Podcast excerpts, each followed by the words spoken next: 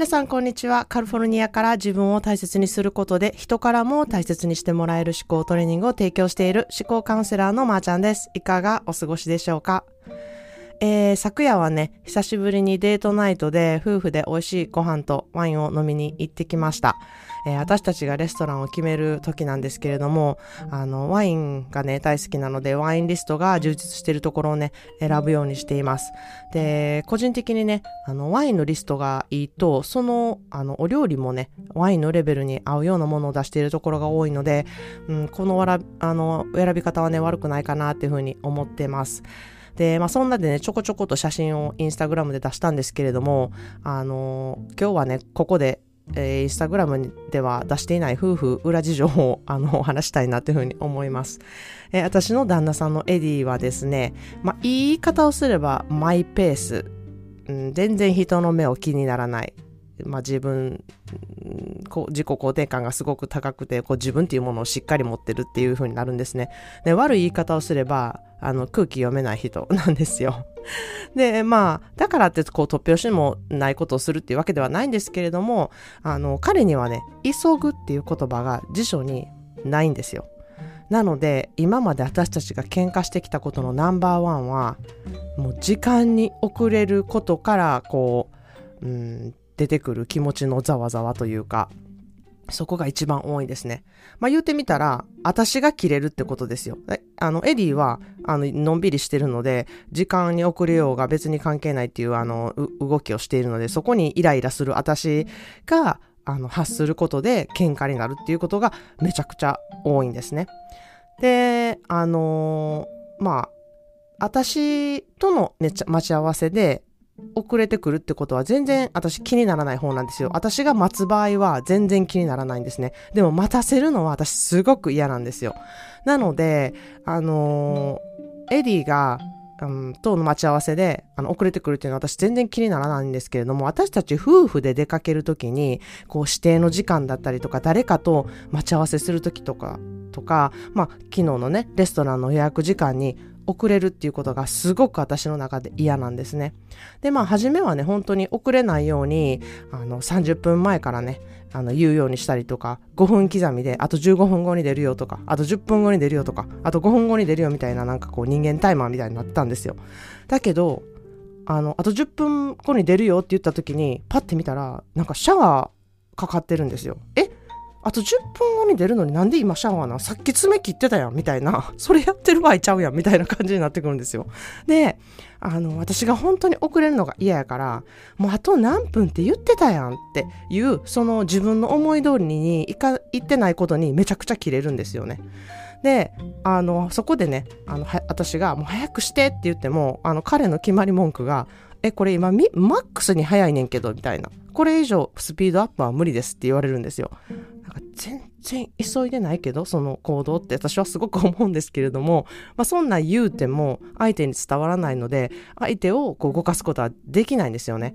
なので、まあ本当にいろんな試行錯誤をね、この件に関してはやってきました。えー、予定時間の30分前の時間を時間をね、嘘をついて言うなんてもう本当に、まあそれは序の口っていうかもう当たり前のようにやってるんですね。でもとにかく遅れるのが私はすごく嫌なので、夫婦別々に行くってこともしてたんですね。あの、つまり相手を待たせたくないので、私がもう先に言って会っておくとか。で、まあアメリカなので、車社会なので、私だけこう、あの、電車で行くっていうことができないので、夫婦別々の車で行くっていう、なんかもう、うん、いろいろな面ですごい嫌なんですけれども、もうそれしか、あの、オプションがないみたいになってきて、あそういう選択を取るんですけれども、あの、そうすると、せっかく飲みたいのに、あの、何も飲めない。しかもイライラしてるから余計飲みたいのに飲まれへんみたいな、これ全部あんたのせいやんみたいになるんですよ。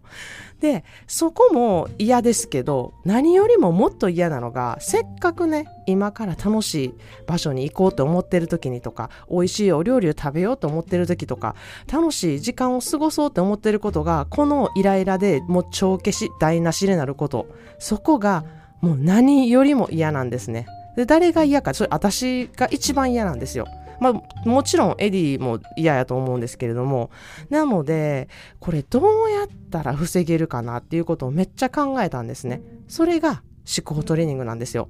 で、あの、昨日もね、相変わらず、あの、遅れそうやなっていうの分かってたので、あの、車を止める時間を一緒についていってたら、あの、もう全然レストランの予約時間に遅れてしまうので、うん、車を止める前に、えー、私をレストランに先に降ろしてって言ったんですよ。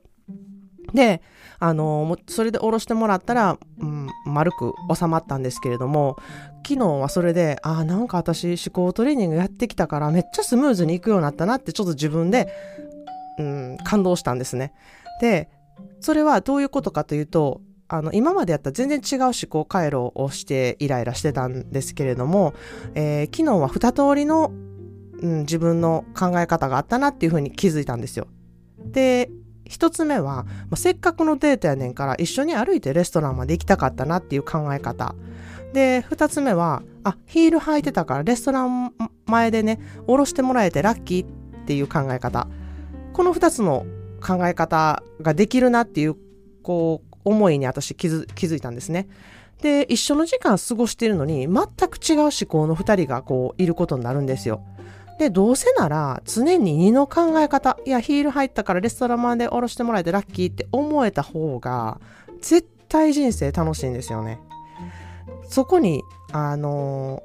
ー、昨日はもう全然スムーズにいってたので全然気づかなかったんですけれども、こう後で、あの、全然うん、時間のこととか考えずに、あ遅れそうになったなと思ったけど、イライラもせずに、あの、来れたのは、今までこれをやってたからだなっていうことに昨日は気づいたんですね。で、よく、もうあの人変われへんとか、何言うても変われへんし、変えることできへんって、人間関係に不満のある人は必ずこういうことを言われるんですね。そうなんですよ。ADO のマイペースは変えれないんですよ。で、そういう人を選んだのは、私との待ち合わせに遅れてきても気にしなかった自分なんですよね。でもそこを責めるんじゃなくって、思考トレーニングで、そこも、あの、反対にね、早くして早くしてっていう、せかされるよりは、うん、いいかなとか、うん、日本じゃなくてアメリカは時間にちょっと、ちょっとね、ゆっくりしてるから、遅れて何も問題ないところやから別にいいやんとか、なんかそういうふうにね、思考を、あの、使ってね、思うことも大事かなって。思います。それは本当に何よりも自分に優しい考え方だからなんですね。でそれによって相手にもあのいい雰囲気を出すことができるので全てこう丸く収まっていくっていうあの関係性になっていくんですね。でもうすぐ私たちは結婚18年目になるんですけれどもいまだにメイクも髪の毛のセットも服のオプションもそんなないエディオがねなぜそんな時間用意するのにかかんのかほんまに世の中の七不思議ぐらいめっちゃ不思議で ありません。で、まあ、これはね、ほんの一部の例なんですけれども、あの、どんなね、イライラすることも、切れることっていうこともね、いろんな人、原因あると思うんですよ。まあ、うちの場合は、あの、時間に遅れるっていうことが、そのイライラする原因なんですけれども、人それぞれいろんな、うん、イライラだったり、切れることっていうのが、まあ、夫婦間だったり、あとは、うん、仕事での中だったり、友情の中だったりと、家族の中とかであると思うんですね。それを、あの、思考トレーニングによって違う面を見ることができるんですね。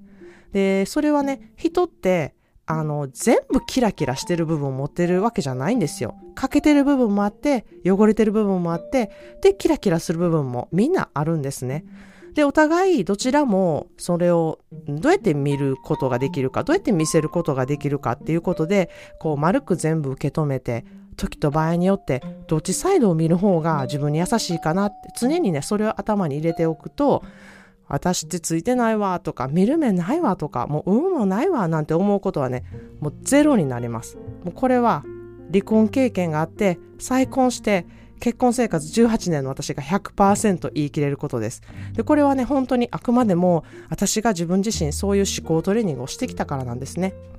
英語で train your mind to see the good in every situation train your mind to see the good in every situation っていう言葉があるんですよ。これはまさにどのシチュエーションでもいいことを見つけれるマインドを持つように訓練しろっていうね、もう本当に私の思考トレーニングのスローガンのような言葉なんですね。ということで、今日はついてないな、見る目ないな、運もないなってね、自分のことをね、すごい惨めやなって思っている人、あの、あなたは輝いているとこが見えてないだけなので、思考トレーニングでいろんなとこが見えるようになりますよっていうエピソードでした。えー、私のインスタグラムのストーリーでは私のカリフォルニアでのライフスタイルを日々アップしています。概要欄からそちらの方もチェックしてみてください。このエピソードが良かったなと思ったらシェアしていただけるととっても嬉しいです。それでは今日もいろいろいてよしをモットーにあなたらしい素敵な一日をお過ごしください。Thank you so much for listening. See you in the next episode. Have a wonderful self-care day.